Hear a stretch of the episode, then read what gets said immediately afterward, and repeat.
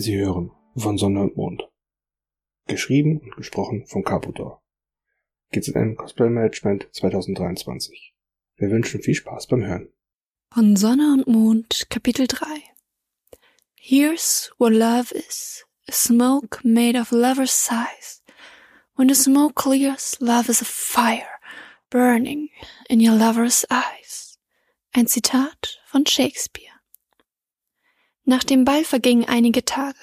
Es kehrte wieder Ruhe ein. Luna war damit beschäftigt, sich um ihr Reich zu kümmern. William dümpelte so vor sich hin. Im Sommer war es im Land des Mondes überraschenderweise sehr heiß, weshalb William, statt sich mit seinen zukünftigen Aufgaben zu beschäftigen, lieber am großen See des Reichs sein Dasein fristete. Wie Luna war auch Sol mit seinen Aufgaben als Graf beschäftigt. Er ritt oft hinaus zu den Bauern, überprüfte die Ernte und redete mit dem Volk, um herauszufinden, ob irgendwelche Ressourcen benötigt wurden. Die beiden schrieben auch weiterhin Briefe, obwohl diese einen anderen Ton angeschlagen hatten. Mein liebster Sol, ich warte noch immer vergebens auf eine Entscheidung von William. Ich verstehe nicht, wieso er so lange braucht, um zu wissen, ob er der Verantwortung tatsächlich gewachsen ist. Bin ich einfach zu ungeduldig? Im Übrigen bedanke ich mich für euer Kompliment. Noch nie habe ich solch schöne Worte über meine Augen gehört. Doch auch ich muss zugeben, dass ihr mit guten Gehen gesegnet seid. Das fühlt sich so merkwürdig an, so etwas zu schreiben. Sollte jemand diese Briefe abfangen, könnte man denken, wir würden mehr Gefühle für den anderen hegen. Wie auch immer. Ich freue mich darauf, euch bald wiederzusehen. In Liebe, eure Luna. William bekam davon nichts mit er war total blind und es war ihm auch einfach egal. Er lebte sein entspanntes Leben. Zumindest tat er so, denn eigentlich war alles andere als entspannt. Luna hatte nach dem Ball angesprochen, wie sehr sein Verhalten sie störte. Will, so geht es nicht weiter. Ich und mein Volk sind euch völlig egal und jeder weiß es. Was denken Sie nur von Ihrer Königin, die solch einen Mann als ihren Gatten wünscht? Was Sie von euch denken? Fragt doch den Grafen. Seine Meinung ist euch doch so wichtig. Luna verdrehte die schönen Augen. Was hat Sol nun damit zu tun? Doch diese Frage sorgte nur für weite Irritation bei William. Alles? Was soll das Volk denken, dass ich von ihrer Königin links liegen gelassen werde und ich am Rand stehen muss, während sie mit dem ach so tollen und charmanten Grafen spielt? Wut kochte in der Mondprinzessin auf. Das was auch der Fall ist? Dass ihr euch wie ein Idiot aufführt, dass euch doch alles egal sei, mir eingeschlossen? Der Mann mit dem spärlichen Haar fasste sich an den Kopf. Ich kann da nichts für. Ihr seid einfach keine Herausforderung. Ich muss mich nicht länger um euch bemühen. Ihr seid mir ja schon versprochen. Luna klappte die Kinnlade runter. Damals sagte William ihr, er müsste über ihre Verlobung noch einmal nachdenken, ob er dieser Verantwortung wirklich gewachsen sei. Und damit war die Diskussion beendet. Seitdem wartete Luna auf seine Antwort. Doch sie selbst hatte schon längst damit abgeschlossen.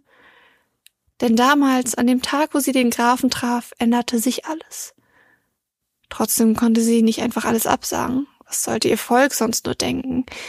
Also kümmerte sie sich um ihre Regentschaft und ließ William machen, was auch immer er wollte.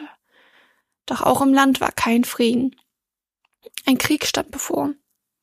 Und Luna würde als Prinzessin selbst daran teilnehmen. Es war für ihr Volk üblich, dass die Frauen in den Kampf zogen, denn die weibliche Bevölkerung ist skrupelloser. Die Männer blieben oft zurück und kümmerten sich um den Nachwuchs und die Ernte. Meistens waren es nur die Männer vom Hofe, die mit in den Krieg zogen. Luna hörte gerade ihren Beratern zu, als eine der Wachen eine schmächtige Frau, groß in einer saphirblauen Rüstung, in den Thronsaal kam. Eure Hoheit, die Blutelben haben die südliche Grenze überschritten. Es sind vielleicht noch zwei oder drei Tage, bis die Sonnensteine erreichen. Die Mondprinzessin ließ sämtliche Grenzen, auch die ihrer Verbündeten, bewachen. Und Sonnstein war die Stadt, in der Graf Sol residierte. Sie atmete tief durch. Macht euch zum Aufbruch bereit. Wir werden Ihnen einen geeigneten Empfang bereiten. Es dauerte nicht lange, bis hunderte Frauen zu Pferde am Stadtrand warteten. Kurz vor Aufbruch unterrichtete Luna so noch über die Bedrohung. So, ich habe es eilig, also halte ich mich kurz. Blutelben haben die südliche Grenze überquert. Wir reiten sofort los, um rechtzeitig zum Schutz von Sonnenstein bereitzustehen. Luna. Es würden auch andere Völker eintreffen, Völker, die näher dran waren, doch niemand von ihnen hatte solch eine militärische Macht wie das Mondvolk. Und Luna sorgte sich zu sehr um Sonnenstein, als dass sie diese Situation jemand anderes anvertrauen würde. Sie führte ihre Armee an, nicht in einer geschützten Kutsche, sondern ganz vorne auf ihrer Schimmelstute, deren Fell silbern im Mondschein schimmerte. Sie trug eine strahlende, leicht rosa schimmernde Mondperlenrüstung mit einem Helm, den blaue Phönixfedern zierten. Sie gab den Befehl und alle folgten. Währenddessen erreichte Sol der Brief. Nie im Leben würde ihm einfallen, sich hinter Luna und ihrem Volk zu verkriechen. Er wandte sich an seine Bediensteten macht mein Pferd zum Sonnenaufgang fertig. Dann sollte das Mondvolk hier sein. Ich werde mit ihnen reiten, daher werde ich meine Rüstung brauchen. Sein engster Vertrauter Emil nickte vorsichtig. Er hielt es für töricht, da der Graf zwar Erfahrung hatte, aber nicht im Kampf. Aber er verstand, wieso er dies tun musste. Es ging ihm einzig um die Königin. Aufgebracht wanderte Sol durch sein Anwesen. Vermutlich würde William seine zukünftige Frau allein in den Krieg ziehen lassen. Er war ja noch nicht an sie gebunden, daher musste er ihr damit auch noch keinerlei Loyalität beweisen. Der junge Mann setzte sich in den ehemaligen Lieblingssessel seines Vaters. Kurz darauf fand Emil ihn. Macht euch nicht zu viele Sorgen. Das Fräulein Luna ist im Kampf ausgebildet worden. Wahrscheinlich ist sie darin besser als ihr. Sol sah auf und lächelte leicht. Hast du gerade die zukünftige Königin als Fräulein bezeichnet? Der ältere Mann lachte auf. Ich habe sie kennengelernt, da war sie gerade mal die Hälfte von dem, was sie jetzt ist. Für mich wird sie immer das junge Fräulein sein. Sein Gegenüber versank kurz in Gedanken. Wieso habe ich sie erst so spät kennengelernt? Bis vor zwei Jahren wusste ich nicht einmal, dass sie existiert. Langsam ließ sich sein Vertrauter in den Sessel neben ihn fallen. Es ist Tradition ihrer Familie, die erstgeborene Tochter so lange von der Öffentlichkeit fernzuhalten, bis diese sich aus der Auswahl ihrer Eltern und derer Berater eine engere Auswahl der Kandidaten für ihre Heirat ausgewählt hat. Dies hat den Sinn, dass sie sich mit dem Gedanken einer arrangierten Ehe anfreunden kann, ohne die Möglichkeit offen zu halten, sich tatsächlich zu verlieben. So runzelte genervt die Stirn. Was für ein Unsinn. Das ist traurig. Sie nehmen ihr die Perspektive auf eine Ehe mit einer Person, die sie wahrlich liebt und mit der sie glücklich werden könnte. Doch Emil zuckte nur mit den Schultern. Auf der anderen Seite wird ihr die Enttäuschung erspart. Sie kann sich auf die Regentschaft konzentrieren und vielleicht nach langer Zeit oder bereits nach kurzer Zeit empfindet sie wirklich Gefühle, die der Liebe nahe kommen. Nein, vermutlich so etwas sind wir Liebe. Und an erster Stelle sollte für sie ihr Volk stehen. Der Graf biss sich auf die Unterlippe. Kaum hörbar murmelte er Königsfamilien und ihre dämlichen Regeln und Bräuche. Die gelben Augen seines Gegenüber beobachteten ihn neugierig, ehe er sich der Ältere erhob.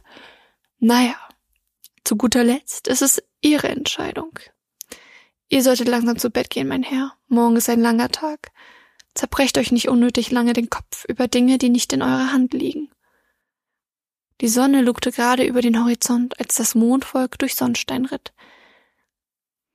Luna hielt Ausschau nach ihrem Freund. Sie erwartete, dass er mit ihnen reiten würde, und sie sollte Recht behalten.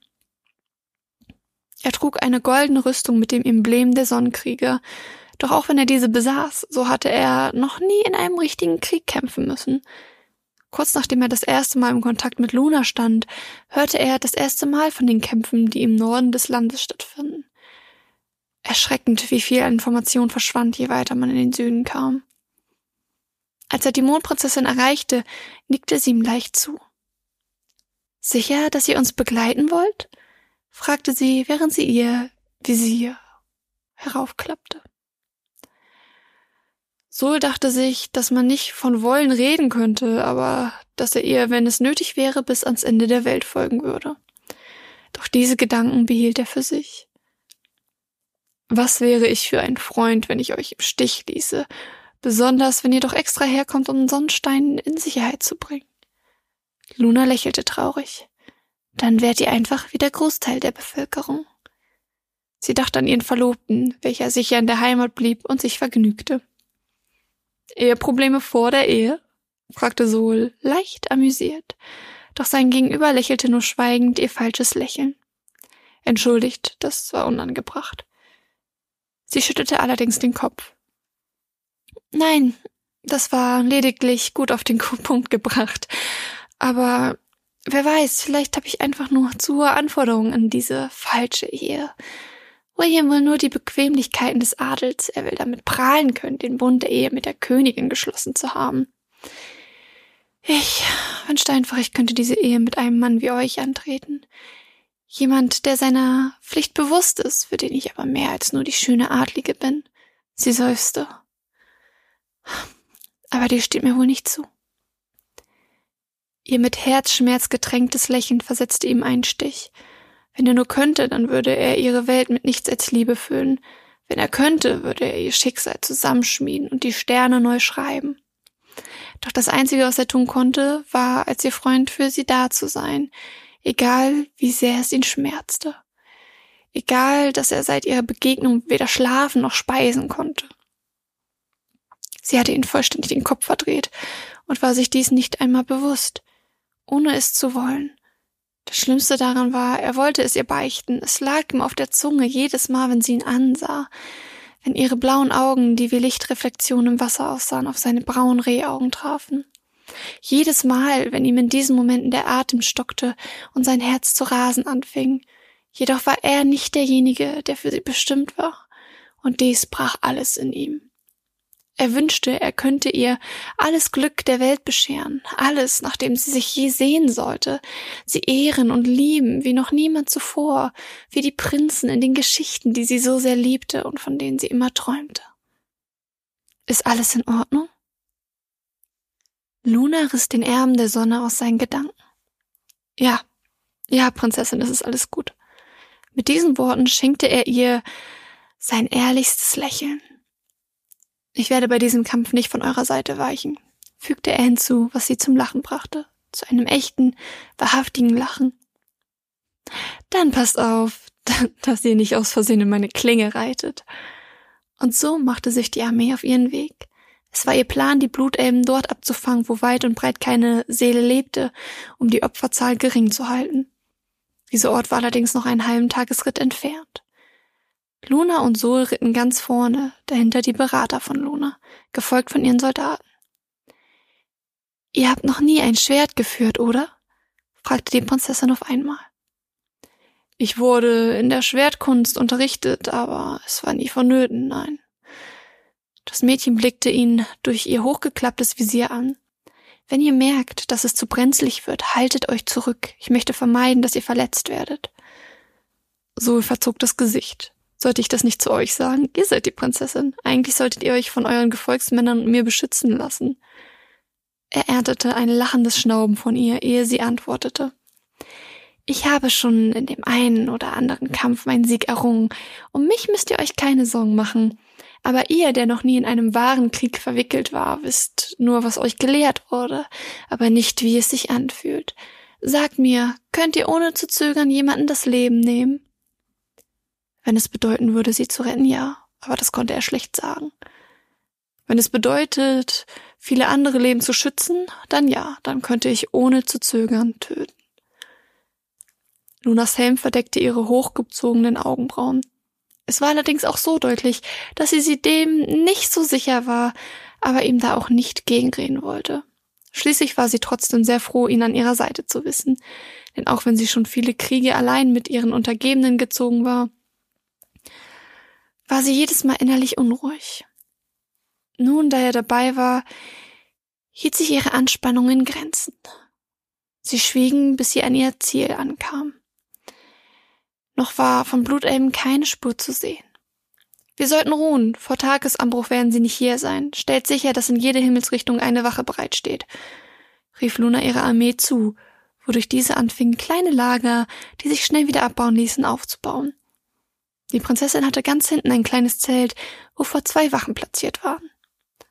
Nachdem alle gegessen hatten, zitierte sie Sol in ihr Zelt, was ihm schiefe Blicke einbrachte. Und auch die Mondprinzessin wusste nicht so recht, wieso sie tat, was sie tat. Sie wusste nur, dass seine Anwesenheit sie beruhigte, und das sollte doch als Argument reichen, nicht wahr? Als der Graf bei ihrem Zelt ankam, nickten ihm die Wachen schweigend zu, während sie ihn passieren ließen. Es gefiel ihnen nicht, aber die Anweisungen der Prinzessin waren unumgänglich. Luna? Ihr Zelt war natürlich den Umständen entsprechend karg eingerichtet, nicht wie man es vielleicht erwartet hätte. Statt einem Bett lagen da nur wenige dünne Kissen auf dem Boden. In der Ecke hing ein Laken, was vermutlich als Sichtschutz fungierte, denn in dem Moment trat die Prinzessin dahinter hervor.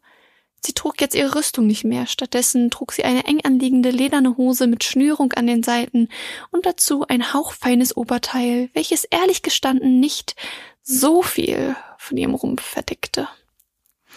Einzig ihre langen Haare verdeckten Necktisch, was nicht von jedem gesehen werden sollte. So schluckte leicht seine innere Anspannung herunter. Prinzessin, ihr habt mich zu euch gerufen? Langsam wandte sie ihm ihren Blick zu. Das habe ich in der Tat. Mit diesen Worten setzte sie sich auf die Kissen. Darf ich erfahren, weshalb? fragte der Sonnengraf mit einem lachenden Unterton. Ihm fiel auf, dass sie mit ihren zierlichen Fingern spielte und seinen Blicken auswich. Ich brauche gerade einfach etwas Gesellschaft, denke ich, murmelte die junge Frau. Er fühlte sich geehrt, dass ausgerechnet er derjenige war, der ihr Gesellschaft leisten durfte. Vorsichtig strich Luna über die Kissen neben ihr, um ihn zum Sitzen zu deuten. Setzt euch, fügte sie hinzu und blickte ihn durch ihre dichten, tiefschwarzen Wimpern an. Er folgte ihrer Anordnung vielleicht ein bisschen sehr schnell, denn es brachte sie zum Grinsen, als er neben ihr Platz nahm. Ihr seid doch nicht etwa nervös, oder? Ein schiefes Lächeln zierte sein Gesicht. Ich bin eher unkonzentriert. Das ganze Getue von William bereitet mir Bauchschmerzen, gab sie zu. Inwiefern? Kaum hörbar knirschte Luna mit den Zähnen. Er ist sich seiner Sache so sicher. Sagte, er müsste sich nicht länger um mich bemühen, weil die Ehe ja schon feststünde. Tut sie das denn? Sie sah nun ihrem Gegenüber direkt in die Augen. Ihr war gar nicht aufgefallen, wie nah er war. Seine Wärme und sein Geruch wirkten wie ein Nebel auf sie. Schon nach kurzer Zeit war die Umwelt für sie wie verschwommen. Ihre Augen wechselten stetig von seinen Augen zu seinen Lippen. Sie war in diesem Moment so sehr versucht, doch auch ihm erging es so. Wie gerne hätte er die Süße ihres Honigmundes gekostet und ihre weiche Haut berührt. Doch der Wunsch der beiden sollte eben dies bleiben. Ein Wunsch, eine Sehnsucht, ohne jemals gestillt zu werden.